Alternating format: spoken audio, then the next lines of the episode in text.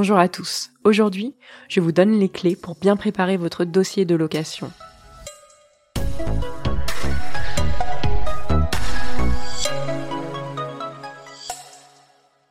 La course au logement est souvent épuisante. On enchaîne les visites, certaines sont décevantes, et là, vous tombez sur l'appartement de vos rêves.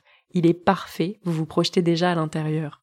Mais avant que votre rêve devienne, j'espère, réalité, place au dossier.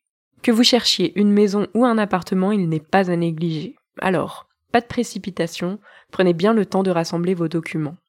D'ailleurs, petite piqûre de rappel sur les documents obligatoires. Une photocopie de votre carte d'identité ou de votre passeport, vos trois derniers bulletins de salaire si vous êtes salarié, ou vos deux derniers bilans si vous êtes travailleur indépendant, et puis un justificatif de domicile, une facture EDF ou un avis de taxe d'habitation feront l'affaire.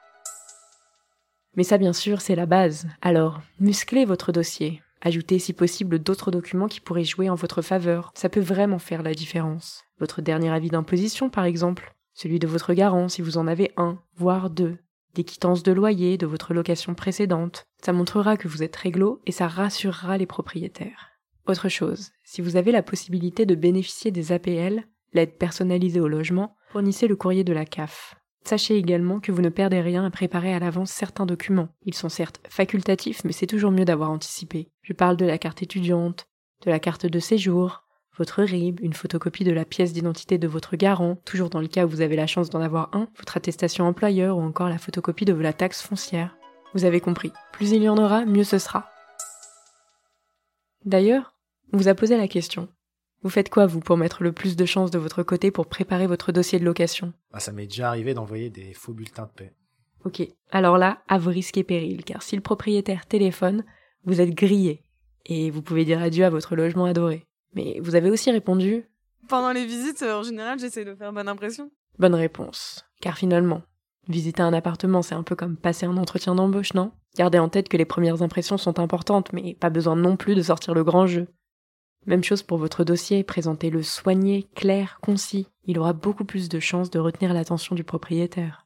D'ailleurs, si vous l'envoyez par mail, simplifiez-lui la tâche en numérotant les PDF, car si c'est la pagaille, c'est sûr et certain que le propriétaire passera au dossier suivant. Et oui, pas d'état d'âme. Next. Bon, c'est vrai que ça fait beaucoup d'informations à fournir, mais sachez aussi que le propriétaire ne peut pas tout exiger de vous. Par exemple, quand vous nous dites Moi, on m'a déjà demandé la marque de voiture de mes parents. Ça, clairement, c'est trop. Vous n'avez aucune obligation de donner des documents trop confidentiels, comme une photo, une photocopie de votre carte vitale ou de votre compte bancaire, mais aussi une attestation d'absence de crédit, une autorisation de prélèvement automatique, ni un contrat de mariage ou un certificat de concubinage, et encore moins un dossier médical personnel ou un extrait de casier judiciaire. Maintenant que vous savez tout, je vous souhaite bonne chance pour trouver votre location. C'était l'immobilier décrypté par Se Loger.